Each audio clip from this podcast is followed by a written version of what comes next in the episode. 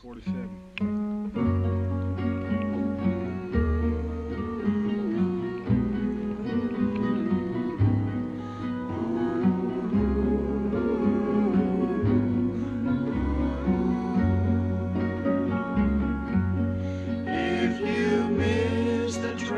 爱的听众朋友们，你们好，这里是每星期五更新的健身卧谈会，我是潘达，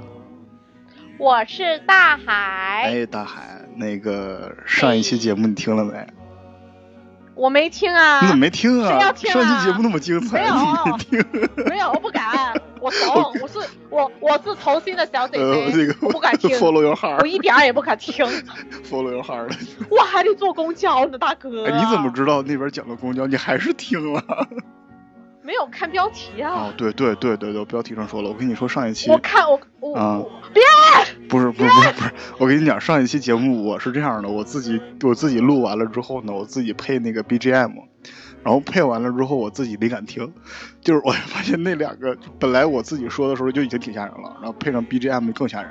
然后我就没敢听，尤其是北京的那个公交那一块儿，说别别别别别，说到北京说，到北京，哎别别别别别，停没有没有，停停停，我们你得你你你得。让我说，你要不说话没法接了，你知道吗？说到北京啊，就是我突然发现，有很多很多用地名来命名的动作，健身动比如，说，比如说，呃，大马士革玫瑰，这什么玩意儿？这哦，那个是玫瑰水啊，那个特别有名，你知道吗？那个我们。那个就玫瑰水啊，然后那个听说那边的玫瑰就是怎么说榨汁了，然后那个敷脸啊会那个容光焕发，然后那个重重获青春。好像大马士革，我们之前只说大马士革刚做刀，我们聊这干嘛呀？我们说啊，就是其实健身里面，我们发现有很多很多的这种，呃，用那个那个地名啊作为前缀，然后加上动作名称来命名的一个动作。然后我们大概嗯想、想了一下，我们都觉得这些地方的人民都很闲，都很无聊，所以所以是不是才开创了这些名字啊？然后对，然后我们嗯，然后那些动作又特别有难度，啊，确实然后又特别经典，对对对。对，然后我们练的时候一边在在中嘛，就说，哎，那那边人怎么那么闲呢？然后我今天会想出那些东西来？好像这边的这个我我我和那个大海，我们上节目之前，我们大概的去也是大概总结了一下子，就是有什么动作，我们发现这个动作，你知道基本都集中在哪儿？在东欧附近，对，是不是？因为我觉我倒觉得吧，有它的一个历史背景嘛，因为冷战时期嘛，然后那个两大阵营必须得你知道争个你死我活嘛，哦，就从各个方向、各个领域方面要争个你争个输赢。体操、举重，然后这一块儿好像东欧那边比较比较厉害啊，对不对？然后应该是对这两个的话特别能出彩。嗯，然后我们现在一点点总结出来啊，一点点说。然后我们今天说的时候呢，可能就不会去更多的去描述这个动作本身。就比方说我们说到什么什么硬拉的时候，就比方说我们接接下来马上就要说第一个罗马尼亚硬拉。然后我们说到罗马尼亚硬拉的时候，一般就不会去去去再强调硬拉怎么做了，因为这个是在硬拉基础上的一个辨识。我们说可能它跟硬拉的区别。然后至于硬拉怎么做，啊我们之前硬做过硬拉机，我们没有，没事儿，没关系。亲爱的亲爱的听众朋友们，我们都知道我们挖了哪些坑吧？你知道吗？记得吗？然后就忘记填啊，了，是吗算了无所？谓，我们要我我们要有这种挖坑的心态，知道吗？没关系，没关系。不，嗯没关系，我们今天就先主动说一下嘛，然后让大家有一点探索的欲望，然后到最后，你知道我们的节目就是为了什么？为了挖坑呀，对对对，就让观，就让让听众自己来填。坑王大海。所以，那么我们今接下来说的第一个第一个动作叫罗马尼亚硬拉。那大海，你知道罗马尼亚硬拉的一个它为什么叫罗马尼亚硬拉吗？因为是罗马尼亚国家他们那边的举重运运动员先发明出来的。主要就是对，主要就是为了他们本来就是侧重于锻炼那个啊、后侧链嘛，啊，对，整个后表线的一个腿的那个部位。对，然后我这儿大概得到一个资料啊，就是真的就是来自一个罗马尼亚的一个传奇运动员，是一个举重明星，嗯叫尼库弗拉德。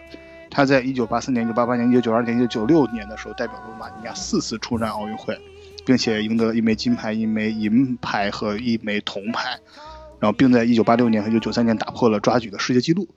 很厉害，很厉害，很厉害，好厉害，好厉害。然后那这么厉害之后，肯定大家就会去采访他嘛，就是你这个啊，尼库弗拉德的教练。说你你平时练是怎么练的？这个当时那个尼库弗拉德教练就是说说，哎，我们这儿当时就是特别想，哎，你这教练就特别随意，对，就这一口京片子，我们哎，我当时就想弄些后链儿，完了之后把那身宽能力弄强一点儿，挺举就就牛了。但是我们当时哎也不知道怎么练嘛，就瞎练，练出来之后这动作呢。就姑且就叫他，我们不知道什么名字嘛，叫他罗马尼亚硬拉嘛，对，因为是罗马尼亚人发明出来的，所以就叫罗马尼亚。他教练是北京人，一嘴京片子吗？没有啊，没有没有没有，那个教练名叫 Jim，嗯，是叫 Jim。然后之后当时那个杂志就给他起名字叫做那个罗马尼亚硬拉了。然后但是大海，你有在训练当中，你应该是常用这个动作的，是吧？因为我见到你去练练练这个动作，对对对。我一般的话，罗马尼亚硬拉我会采取的是单边负重，或者就是单边负重之余，然后踩在那个平衡踏上。你等于说就是做单边负重，就是那个呃杠铃上面一边加杠铃片，一边不加杠铃片。对，一边呃加个五公斤，然后一边就空的，然后就是两手相同的握距，保持平衡。嗯，其实很多很多人不太知道罗马尼亚硬拉和普通的传统的经典硬拉是有什么区别。呃，罗马尼亚硬拉其实我感觉跟传统的这个经典硬拉最大的两个区别，第一个区别就是不同于传统硬拉是从底部啊，你把那个杠铃拉起来再放下，而罗马尼亚硬拉的起始姿势就是杠铃位置是在顶端，就是你在直立位置是作为一个呃起始位置，然后你再是下放杠铃再拉起，而且作为这这是一个完整的运动轨迹，而且在。呃，做这个呃罗马尼亚硬拉的时候，他需要注意的一点就是，罗马尼亚硬拉的杠铃是始终是贴腿的，就是始终是贴着腿向下降的，而且然后膝盖微微弯曲。对，而且它下降是不需要降到地面的，是只要比膝盖低就可以了。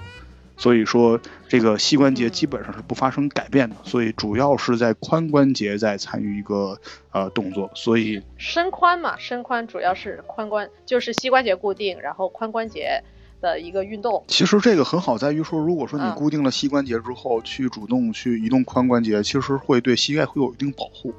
然后，对对对，但是这个这个也能够增强那个膝盖的稳定性嘛。对对对。然后我倒觉得吧，罗马尼亚硬拉给我的感觉就是与传统的硬拉有点不大一样，因为传统硬拉其实我不知道你有没有发现，它的那个起始点主要还是有点偏向于股四在发力，还是练。虽然国国对对国神肌会有所参与，但是对后链的刺激没有罗马尼亚硬拉那么的。就怎么说那那么的强烈，而且罗马尼亚硬拉在做离心收缩的时候，你会感觉到整一个腘绳肌在做很大的一个拉伸。对，其实罗马尼亚硬拉最好的一个东西就是罗马尼亚的超等长的收缩形式，就是因为它的整个的你的这个肌肉先做一个离心式拉长，然后再立即做一个向心式收缩的一种复合式的肌肉收缩形式。因为它是你硬拉的动作是在起点的顶端嘛，在从顶端下方杠铃的过程当中，你的臀部肌群和腘绳肌都是先做离心收缩的，所以它是其实以离心向心这种超等长的收缩形式来去训练目标肌群的。然后我们都说这种超等长式的这个肌肉收缩形式，在练爆发力的时候很好，因为它可以利用肌肉弹性形变产生一种势能，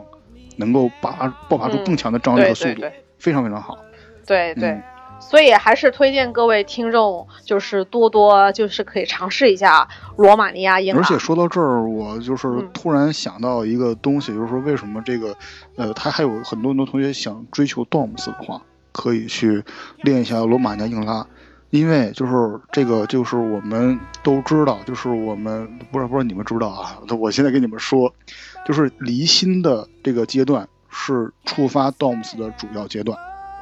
就是你呃，就是相比这个这个传统硬拉一上来就是向心收缩的话，这个罗马尼亚硬拉是是一开始就一个离心收缩的反向阶段，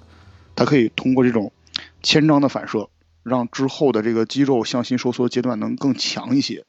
而这个过程当中呢，其实对对对，它可以产生更多更多的这个离心收缩，所以这个动这个这个动作会比标准的硬拉产生更多的 DOMS，因为离心收缩是导致 DOMS 的主要运动形式，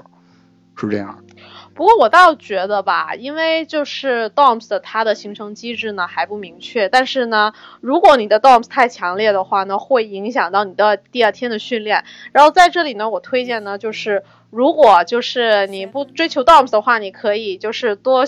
多摄入一些维生素呀。就是我有一个小偏方，就是呃无糖苏打水加柠檬，啊，无糖喝下苏打水去。哎，其实我之前干一事儿，就是我拿那个蜂蜜，就是泡嗯柠檬，就把柠檬切片儿乳到那个那个怼怼到那个蜂蜜里边儿去，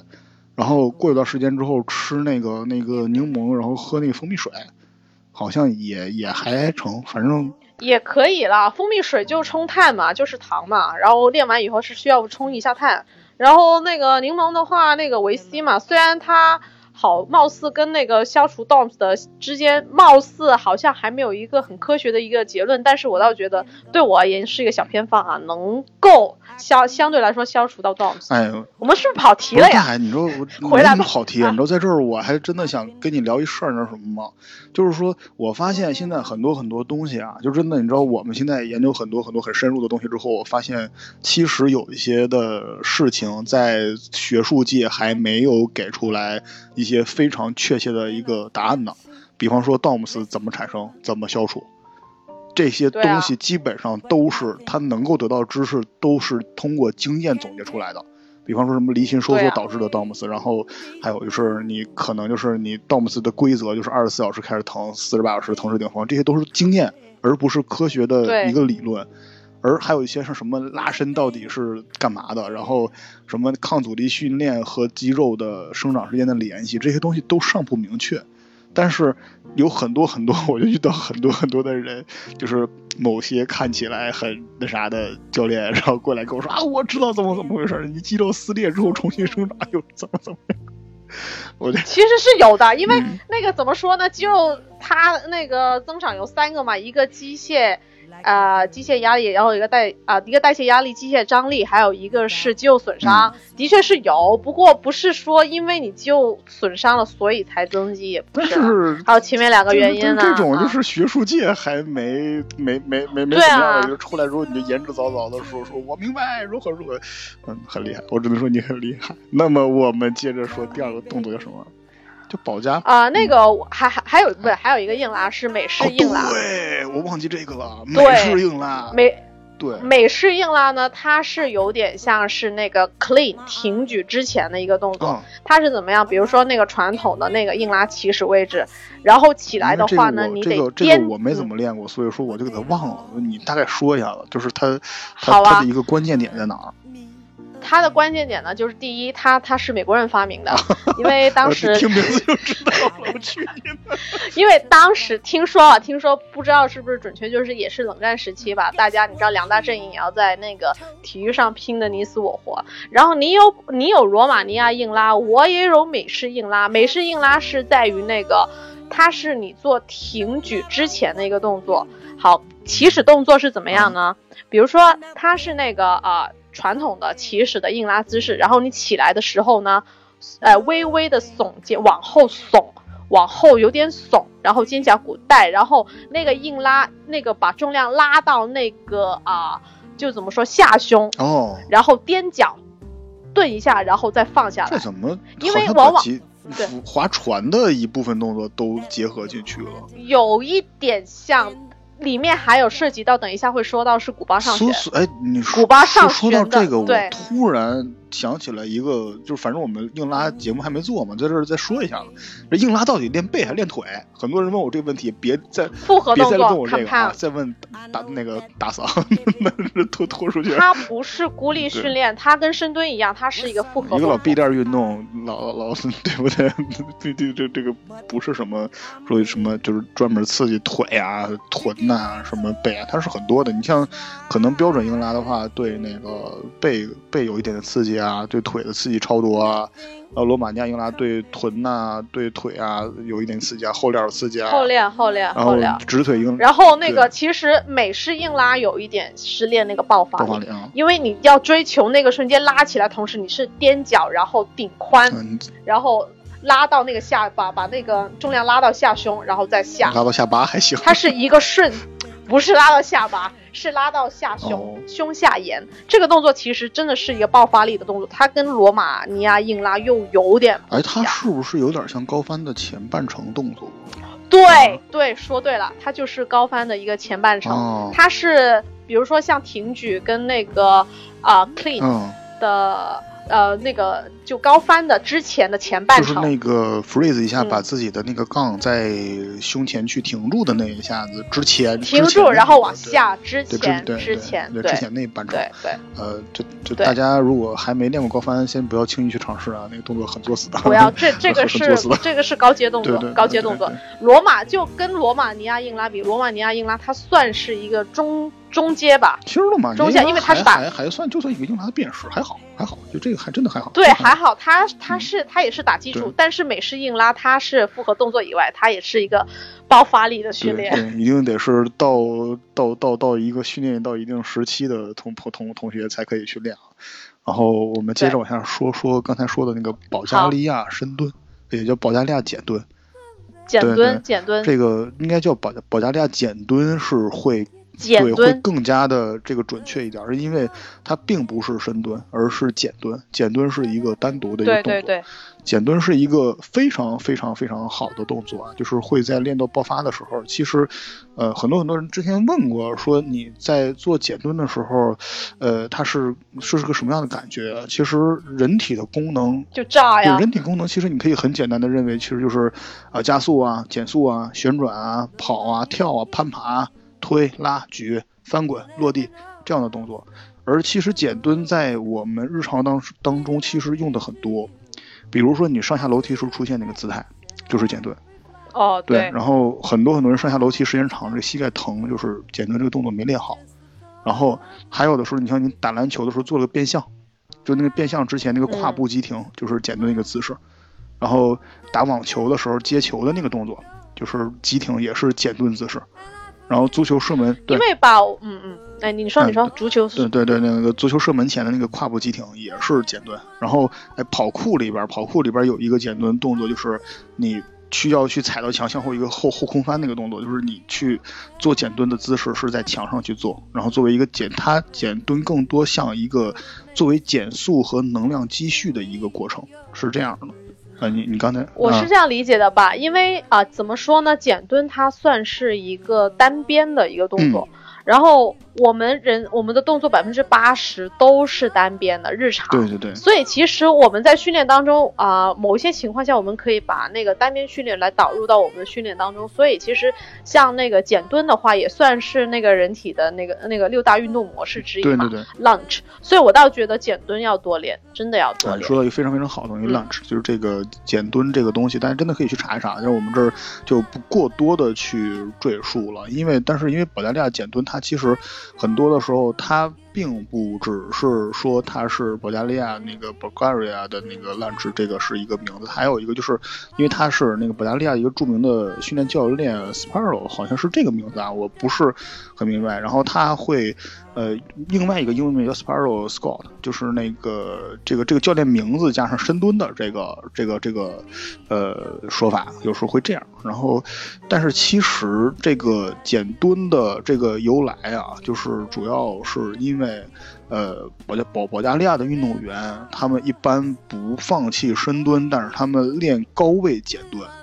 就是把自己的脚，就是把后脚颠颠起来。对对对，所以说保加利亚简蹲就是把后脚垫高，垫高的一种嗯做减蹲的方法。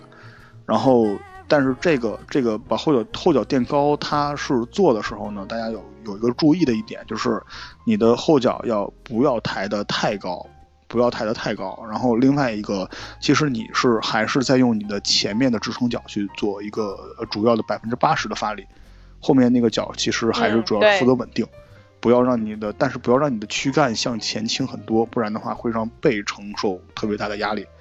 然后可以，对我觉得这一点还要在在那个重点要看一下，就做的时候尽量尽量就把髋顶出来，对对对对，就不要太太在，因为如果我们在做一个，比如说骨盆前倾的话，在应用到那个保加利亚减蹲里面，你会很容易把那个力卸到那个脊椎那边。啊，是的，是的，因为对对对，还有另嗯对，还有另外一点的话，我我自己的经验吧，如果我做那个保加利亚减蹲的话，我会用 T R X 来。哦，那个很好，因为它不但是给自己后面施加了一个更高的一个垫高了，给前脚不太稳定，我把后面的支撑脚让它不稳定，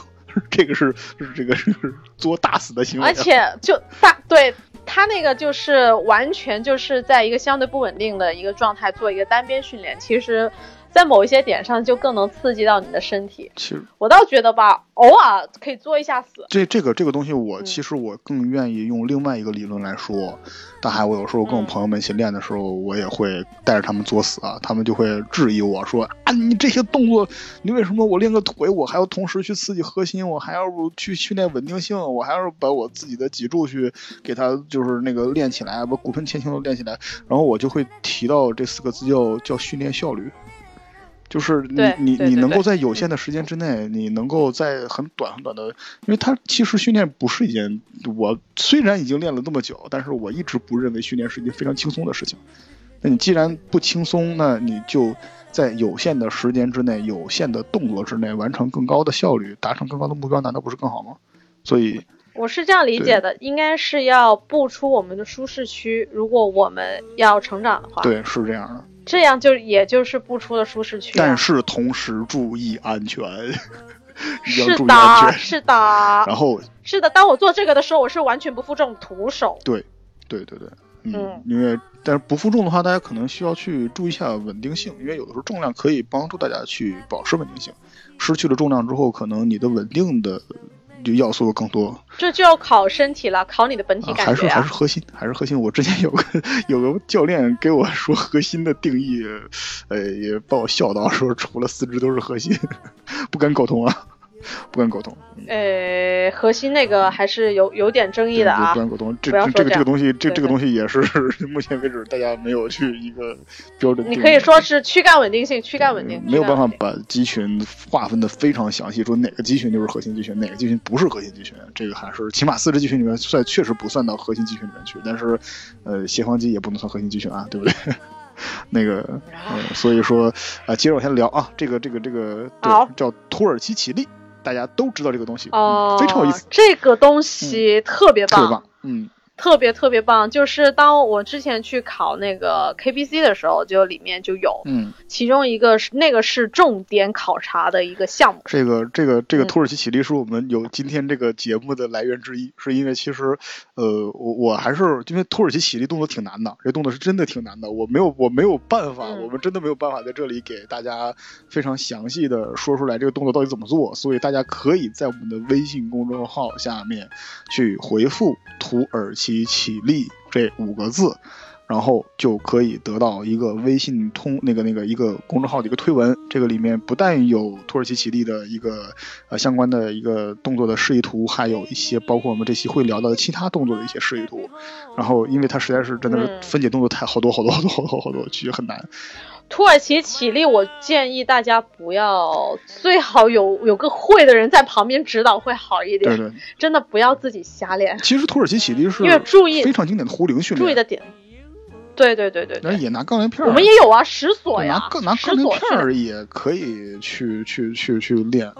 大海哎，土耳其起立，当时我记得我我跟你分享的时候，我是让你拿那个手去顶着你的鞋对嘛，对全程鞋子不能掉，对，就是因为它掉的时候太臭了。会砸到脸，你知道吗？。然后，因为大海，我知道你的擅长用的兵器啊，就是壶铃啊，就是壶铃。对对，啊，大海是有系统的学过这个壶铃训练的啊，很多朋友可以去找大海去切磋一下，去去去交流交流。可以啊。其实，因为壶铃这个东西嘛，它是那个来源于俄罗斯，然后当时人家拿来干嘛？人家是拿它。石锁是我们中国的，啊然后人人家壶铃是俄罗斯拿来那个称重的，哦哦哦，就像砝码一样，你知道？砝码我举得动，石锁我举不动，大砝码我也够呛。然后那个壶铃呢，它真的来说，它有分那种包胶壶铃，嗯然后还有一个比赛用的比较正规的壶铃。嗯，那个壶铃的话，那正式的壶铃它是六公斤就是不起跳，包胶的。然后因为对在下不才，然后一直只用六公斤的一直在练。哦，那也还可以。可以说起来说起来，我的导师是要哭了。就健身不靠不不要看重量，不要看重量，不以重不以重量论英雄。这个体你体重大，嗯一上来用的重量就比一些体重小的人要重很多的，这个东西不说明问题。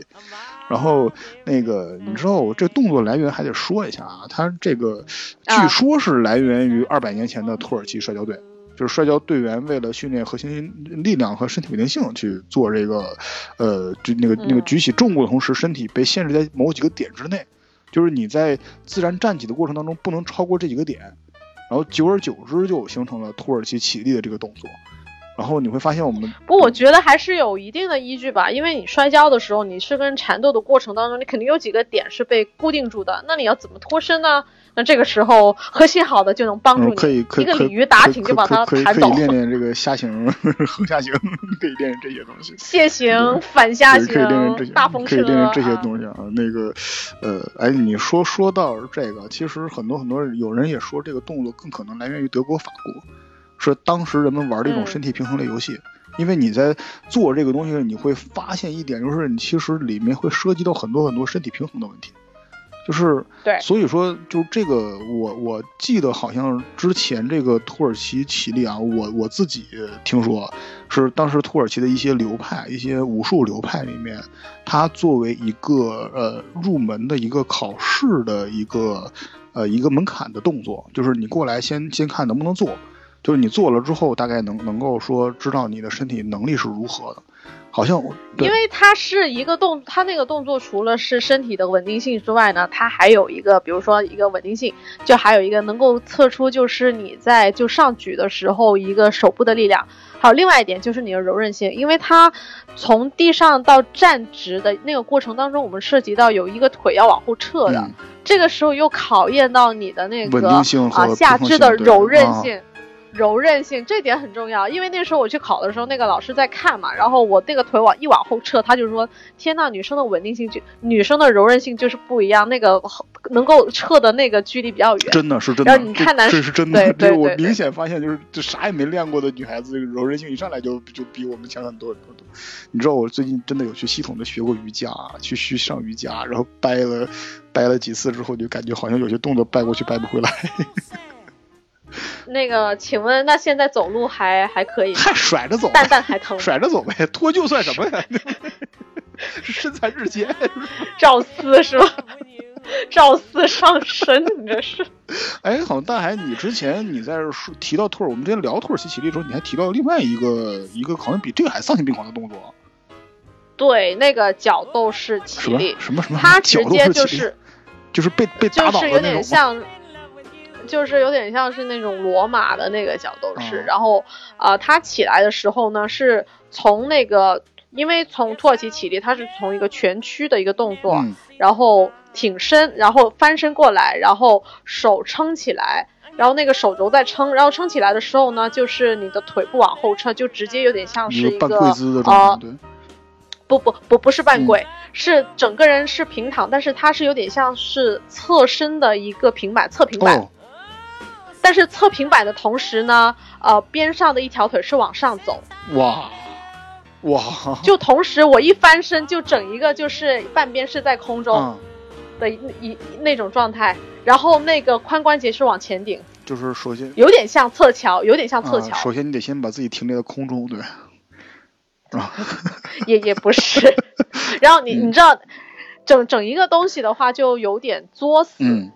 有点像是结合了一个侧桥吧，哦。跟那个侧平板，对，啊有点像侧桥。啊，我这个大概能想象出来什么样子了啊，就是反正确实嗯。确实挺作死的，就是因为土耳其起立的时候，本身有些动作是要求稳定，所以他一开始是躺在地上的，但是角斗士起立的话，可能他在做的时候会让自己会更加不太稳定一点，因为他的起势在中间的话对，他会更多的时候用到一个斜板，那个侧侧那个侧板。呃，侧板支撑这个时候会，就是大家很多很多朋友去练，一开始练的时候，侧板支撑都会难到，都会挺难的感觉，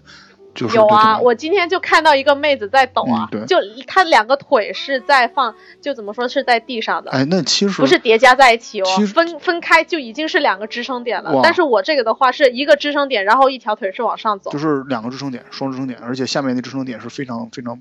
薄的一个单点支撑，是这种。对对对对啊，对，这个土耳其起立本身它是提供了一个很大的一个，其实可以负很大的一个负载偏重啊，这个是对，对但是好像你那个土耳那个那个那个角斗士起立应该就别别负重太大太大了是吧？啊、不负重，一般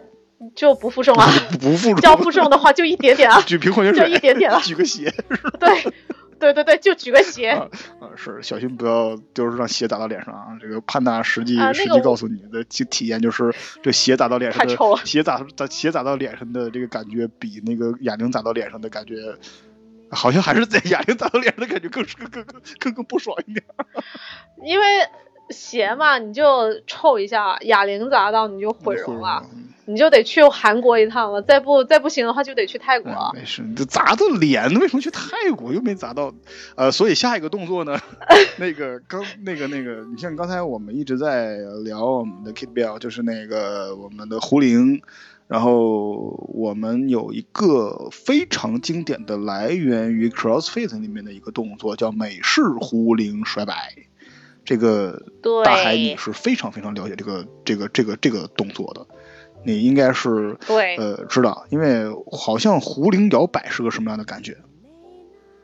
壶铃摇摆呢，就我我现在要说一下，因为壶铃摇摆它是壶铃这个运动里面最经典的一个动作。啊，有人说那个你你看一个人会不会壶铃，你不要看他其他的，嗯他只是如果你做只做那个深蹲硬拉或者那个火箭推，它只是壶铃只是一个重量，啊它其实某一些点它跟杠铃是差不多。但是当你看到如果呢，他是那个练那个壶铃，他能不能做那个 swing，、嗯就壶铃摇摆，他如果能做到了这个，如果他也懂那个诀窍的话呢，那么他就真的会了。哦，然后我说一下壶铃摇摆，它主要那个点是怎么样？很多人以为壶铃摇摆就是那个用手去甩那个壶铃，其实不手跟手。没毛关系的吧？呃，手指是握着它，然后真正把它甩起来的是用我的髋关节，髋关节，然后还有用我的那个核心核心的爆发力把它甩出去，然后。一般的壶铃呢，它那个甩出去的时候手是直的，然后壶铃是只是到了那个什么平举的一个状态，下巴，然后这个对，下巴一点点，下巴一点点，这就是经典的壶铃摇摆。就如果，呃，我可是我看到很多就是呃健身房的教练，他就是一个新手，一个牛逼，去到健身房以后，第一第一下就来一个壶铃摇摆。哇，这腰我当时我天对我看到我被壶铃撞很多人就对 我看到当时很多人在做壶铃摇摆的时候，他的那个背啊，嗯特他的背是弯的。我当时在想，天呐，你这不误人子弟吗？他这叫壶铃然后还有就是那个呃那个那个吃的那个虾鲜虾的那个虾虾摆，可以。然后当时我看到也有人在，很多人就在跟我交流经验嘛，就是说，哎，你怎么能够把它甩起来啊？他觉得用手就带上来的话就很怎么说，就是那个重量上不去。我说那个姐们，我在做壶铃摇摆的时候，我不是用手去甩。我是拿我几乎是全身的力量，尤其是腰腹的爆发力把它弄是出去。绳子，身体是棍子，你对把棍子挺直了，那个绳子自然就甩出去了。是这个意思，而不要拿把你的那个手想象成一个起重机的摇臂，然后让拿拿你的手去带你的这个身体啊，就不知道会发生什么后果了啊，这个非常非常吓人。而美式壶铃甩摆啊，它是呃另外的，就是你像刚才大海介绍了这个经典的壶铃甩摆，所以是怎么样的？是因为呃跟你的肩膀等高的差不多，而美式的壶铃甩摆，我其实看到很多时候大海会这样做，就是把壶铃甩过头，嗯，直到头顶，对。说的好像你没有甩过头一样。嗯、是是会会有会会，呃，大海，你好像之前你还说过，你知道有另外的一种甩摆是怎样哦，那种是大风车嘛，啊？这荷兰式的甩摆。荷兰式甩摆，荷兰荷兰人也很闲吗？我以为只有他们很闲。这种呢叫，这种叫风车摆。嗯有种风车摆的，有一种呢是一手高举过头，就是对。然后另外呢，就想象一下，你就像风车一样，嗯，就比如说我右手就是把壶铃高举过头，然后眼睛呢就一直盯着往上，然后另外一只手呢就是贴紧啊、比如说我右手举着壶铃，嗯。然后左手就是往下贴着那个腿往下走，这个是练我们的冠状面的一个啊、就是练那个体侧屈的。哎，你的一个动作你知道我我除了这个美式壶铃甩摆，我突然想到一个动作，反正你最近在练爆发力，练核心爆发力嘛，我想推荐给你，嗯它是对整个核心刺激非常好的。我忘了它叫什么啊名字了，好像也也是叫有也是也用确实用美式开头。就是用用美美式好像是好美美式哑铃摇摆还是怎么样？它是怎么样？就是你先你先把两个那个哑铃，一手持握一个哑铃，然后这个时候站好了之后，将双手自置于身体的一侧，就是两个手，嗯。就是那个可能就都放在左侧嘛，然后通过去甩，把自己的整个的那个呃，就是这个这个一定要把自己的整个双手甩到跟自己的肩膀同宽的差不多位置，再甩到另外一侧，就是从左侧画一大圈甩到右侧，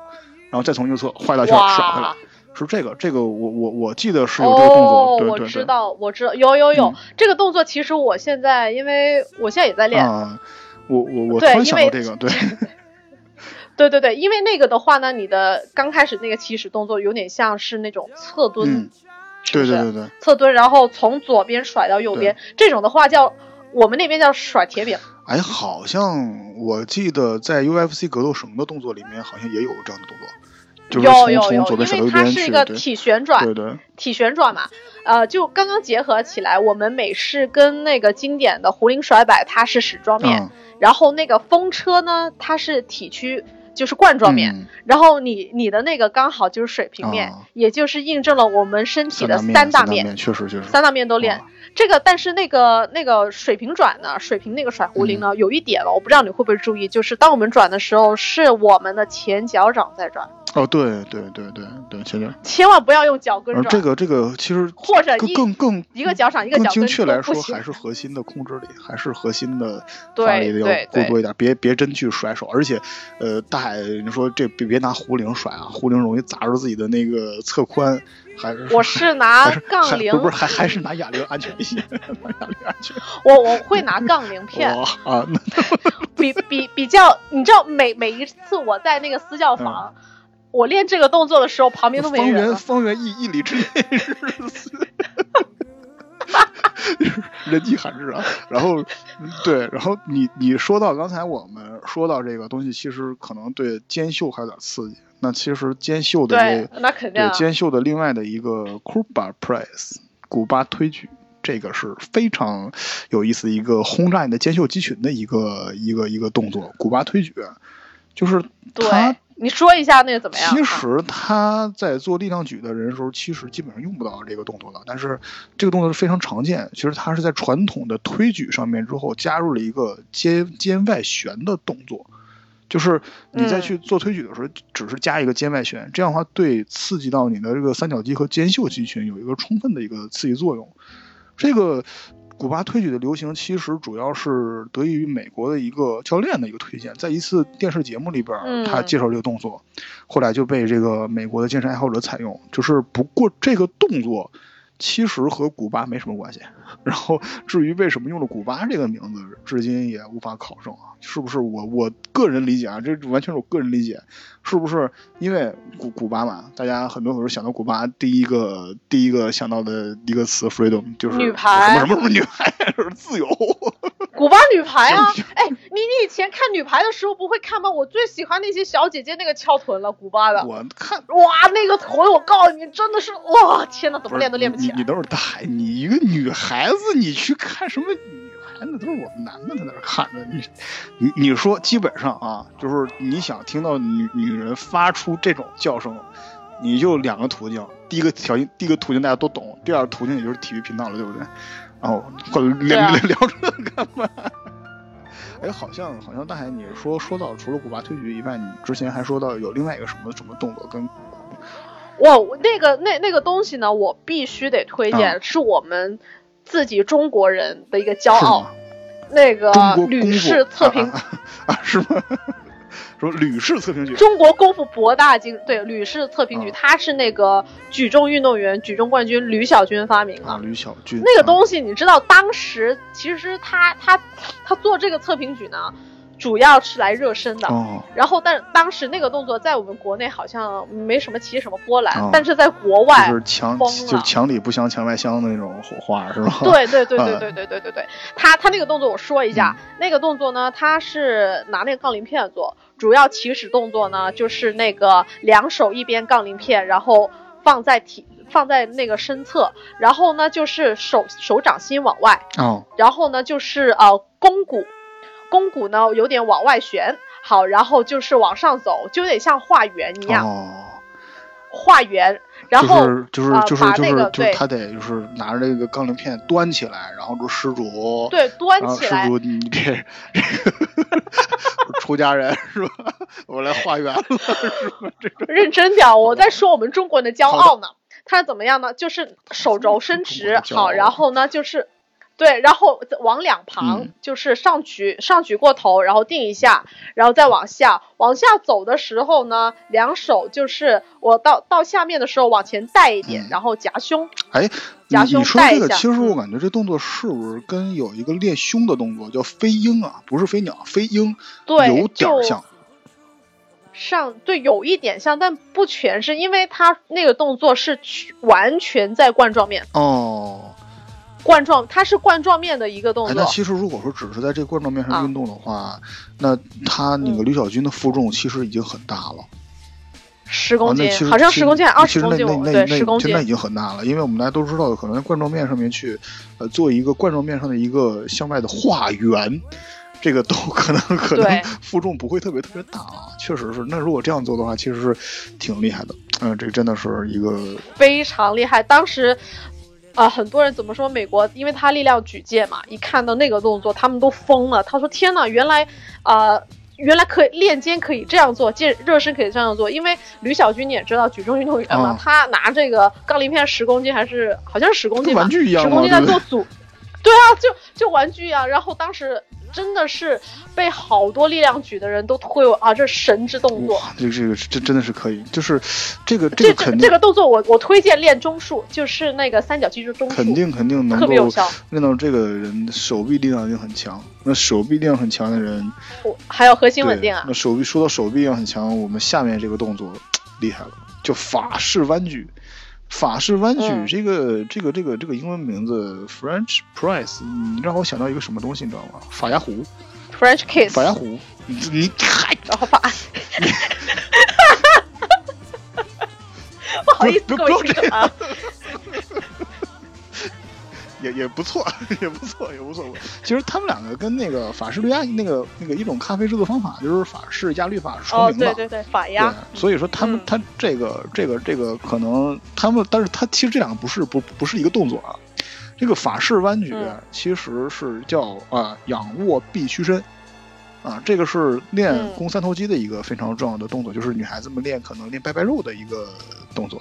就是呃躺在这个凳子上，然后健身凳上，然后把你的呃双肘指向天花板，然后之后呃掌心嗯向上，然后去持握一个啊、小一点的杠铃，是杠铃是最好的啊，哑铃也行，但是嗯哑铃可能会有一点不太好。这个效果不太好，就是可能会有一点双手起伏度不算太大，或者是可能没有办法去更好的去集中募集到你的三头肌，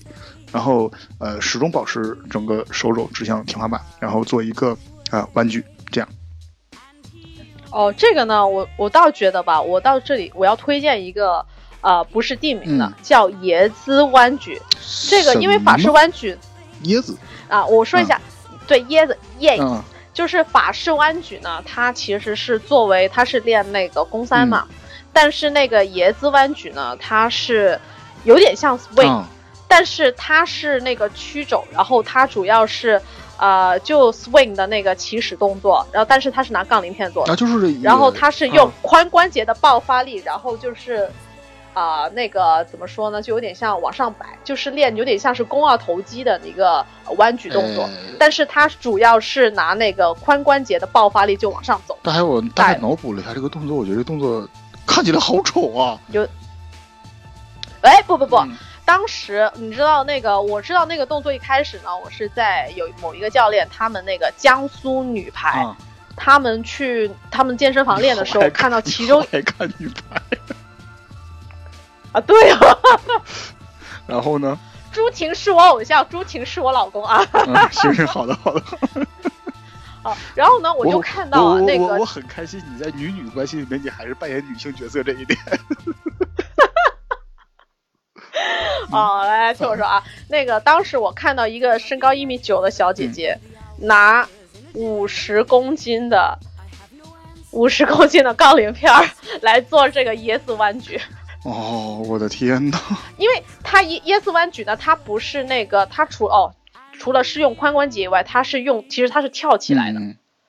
就要颠起来。就比如说，它是用传统的硬拉，然后把它拉起来以后，OK 离心是吧？然后就是屈，就是屈髋，然后就是加上同时伸髋的时候，同时跳起来，然后做弯举。哦，它是爆发力训练，复合动作，有跟美式硬拉有异曲同工之妙。但是它有一点不一样，它是练那个肱二头肌它刺激到肱二头肌反正。都是作死动作嘛，嗨。对，它是高阶动作。嗯对对对，你知道除了这个以外呢，还有还有还还有一个比较不错的一个动作啊，就是就是啊叫傲式引体向上。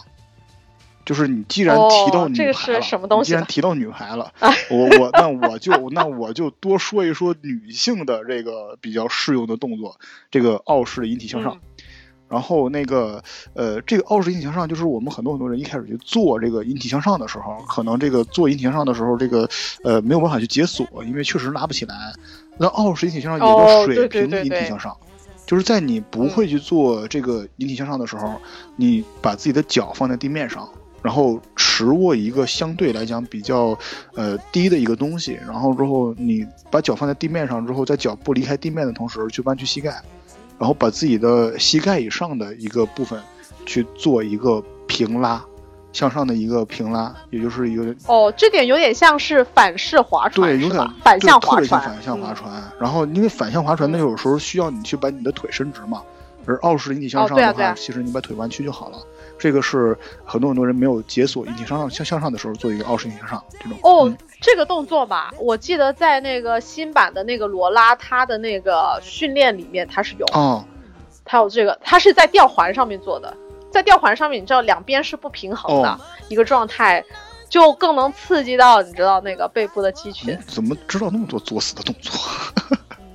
然后既然说到了女性啊，接着往下说，其实有个非嗯。常非常有名的一个、一个地方西西里，大家总会觉得啊西西里美丽传说。西西里的美丽传说？哇，，就是我，我女神？就我印象里面最经典的一个电影镜头，就是这个西西里的那个女神坐在街上，啊大家都掏出火机给她点烟的这个镜头啊。对对就我觉得，如果你拥有这个玛雅线之后，大家也都会纷纷的，你走在街上都不都会会掏出手机来给你拍照。不会，不会，不会啊，他只只会掏出手机报警，我，这里有个报，呃有个这暴露狂。让我一看是不是漏错地方？漏不好意思我是女太往上了还是太往下了？不是，不好意思，大家，我是其实我是女装大佬。露出了，对，算了算了，不能这样讲。然后之后，嗯，其实这个西西里卷腹这个动作比一般的卷腹能够更有效的刺激啊。它这个，嗯它这个，它它这个动作的卷腹的名字来源其实已经不可考证了，但是它与就西西里嘛西西里，嘛，大家就觉得很美很美丽就好。就是它与一般卷腹最大区别就是你卷腹的时候手是竖直向上举的，就始终保持垂立。就是你卷起腹部上背部离地之后，你举高的手臂，其实你等于是加大了腹部的压力。你这样，对对对你这样的话，嗯就是你等你不是说你的手是呃随着你的躯干去去去去可能去，就是因为你躯干你做卷腹的时候，你会变成从一个平躺会卷起来嘛，会大概可能做到一个与地面嗯九十度的一个、一个最后那样一个状态，但是你的手是始终向上举的，就是始终指向天花板的。是这样子，其实这个其实挺累的，因为，呃，我们都知道做腹肌的时候，如果把手伸出去就已经很累了，何况是呃去举高，嗯、这是这样的。而且其实我我知道做西西里卷腹的时候，有另外一种更变态的。既然你说了那么多的方法，我也给你说说一个加强的方法，是在瑞士球上去做。嗯，这是更好啊，这变态。不不稳定嘛，不稳定嘛，反正就是不稳定进行到底。嗯，说到不稳定，其实还有一个动作叫什么俄罗斯转铁我只知道俄罗斯轮盘 Russian Roulette，、啊，那个那个那个那个那个那个大家别玩了，那个别玩，首先你得有把枪，还得是左轮，然后 行了行了，别教坏我们听众对对对对，不要去百度那个东西啊。然后之后师傅你们都已经开始默默去百度了，停下来，停下来，停下来，不要去百度啊！那个那个那个东西不叫俄罗斯轮盘啊，不要不对对。而俄罗斯转体其实是一个，也是跟西西里卷腹差不多，也是一个腹部的训练动作。它就是保证腹部收紧的时候，同时左右转体。那你你猜猜俄罗斯转体为什么叫俄罗斯转体？是不是那个俄罗俄罗斯转盘那边发明的？不是，不是，不是，你你你这个，你这个，你这个，我整个脑子现在就是 就是就是就是这种就这种感觉啊，就是那个呃，我之前看着一个俄罗斯网友的一个非常有趣的一个阐述啊，In my opinion, this is a real true way of showing Russian 呃 in 呃 international 呃 relationship，就是他会非常有意思的展示了一个俄罗斯国际关系的一个一个方法。就是，呃，你你知道我们在做这个动作的时候，他是在手在身体左右来回去移动来保持身体平衡，对啊对不对？那其实很多很多人更更像这个准确的展示了俄罗斯的国际关系状况。就作为夹在一个一个夹在亚洲和欧洲的国家之间，它需要在这个来回摆动来维护当前的政治和地理历史就啊以及形势啊。墙头草吗？就是这个这个东西是俄罗斯人自己说的啊，这个这个不代表我们啊，这个不代表我们的言论啊，这个太作死。就反正就是我们今天说的言论，就是不代表我们的言论。对对对对对对，没错了，没错了，我们不会负责任的。话一出口绝不负责，大家看着办吧啊！对对对对，有录音没有用，我跟你讲。俩法盲 这是。哎，不过这个这个确实是战斗人这战斗民族的这个人的脑洞很大啊，这确实是这个，因为因为好像就是我我我我发现好像在俄式挺身啊，俄还还有另外一个东西叫俄式挺身。啊，嗯俄式挺身是，其实我会发现很多很多东西，呃，这个这个俄式什么什么什么东西，是是其实是只有我们在中国才有，就是在英文里面是没有俄式挺身这个词的，就是它并不会，英文是什么呀？就是呃 planche 好像 P L A N C H E 这样一个单词，它并不是叫那个俄罗斯的这个 planche，然后它会就就是因为在中国才会说什么什么东西是俄式的什么什么玩意儿，但是在英文里面它就是一个一个体操动作，就是一个体操动作，就是呃叫这个，但是其实我并不知道它是呃叫什么名字，因为 Planch，这个词本身是起源于法语，它和 plank 就是平板支撑是同族，但是 plank 比 Planch 要简单的多了。但是，呃，他在中国，可能中国人觉得俄俄俄国的俄罗斯的体这个体操实在是太强大了，所以说他把有一些名字作为什么俄式挺身啊我，我以为是因为那个战斗民族他们很爱作死，所以那个动作挺作死的，嗯，然后所以确实很作死，所以就叫俄式挺 身。确实很作死，确实很作死。然后就他们做的人多了，所以就叫俄式挺身。嗯，对对对，是这样的。所以说，其实这个俄式挺身并不是在在在在在在呃呃呃国外是有这个名词，大家其实挺好。然后，其实其实我我你看我们聊这么多，其实真的就是好像没有什么用中国地名来命名的这个动作。有啊，刚刚我聊到了呀，吕氏测评举啊，啊不，我其实想到了一些，我想到一些、什么武当剑法，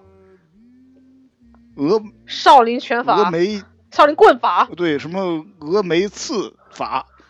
什么是呗？什么这个这个这个什么什么什么什么山山东烧饼，然后对 天津狗不理，呃对，东北银夜市早，早茶，东北银发来贺电。然后海南椰子汁儿，行了，别胡扯了。啊，那那基本上好像我们今对天对于这些啊东西的这个总结就差不多到这里了啊，大家可以去自己的去实际的去测试一下，呃，看看能不能做得了。对对对能有些作死的动作，请不要做，尤其是我说对的，，请不要啊轻易尝试而且，我另外再说一句啊，我们说的话不代表我们说的话，不代表我们的言对我们说的话不代表 我说的话没有立场啊画下来这句。OK，那我们这期就到这里。好拜拜。拜。你似光，注定燃亮我心火，即管重复的划破，告别我，唯独亦不识感觉。像最初，我是無懼那一個，漆黑裏敢於自我。直到光交錯於身擦過，沒法一起是我想得太多。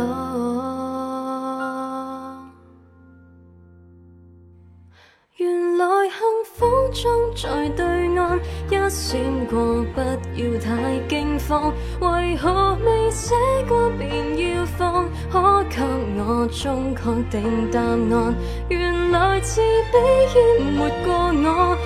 敢去拥抱那烛光。情愿没改变，像困我。若有错，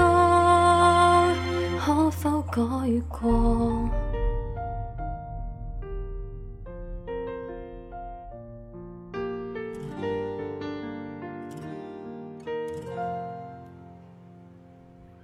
你似光，注定燃亮我心火，即管重複的划破，告別我，唯獨亦不識感覺。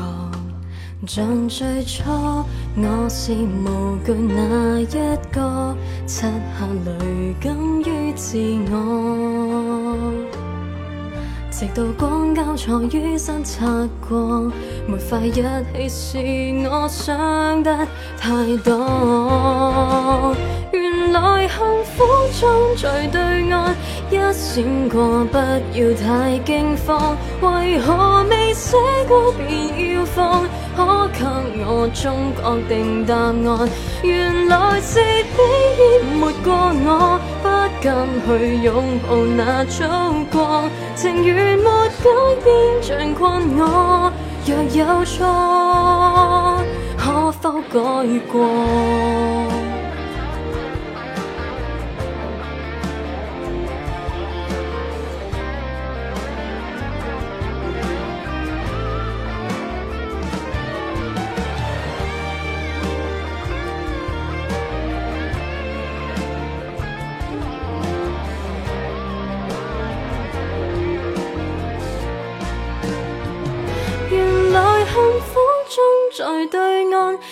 閃過，不要太驚慌。為何未寫過便要放？可給我終確定答案？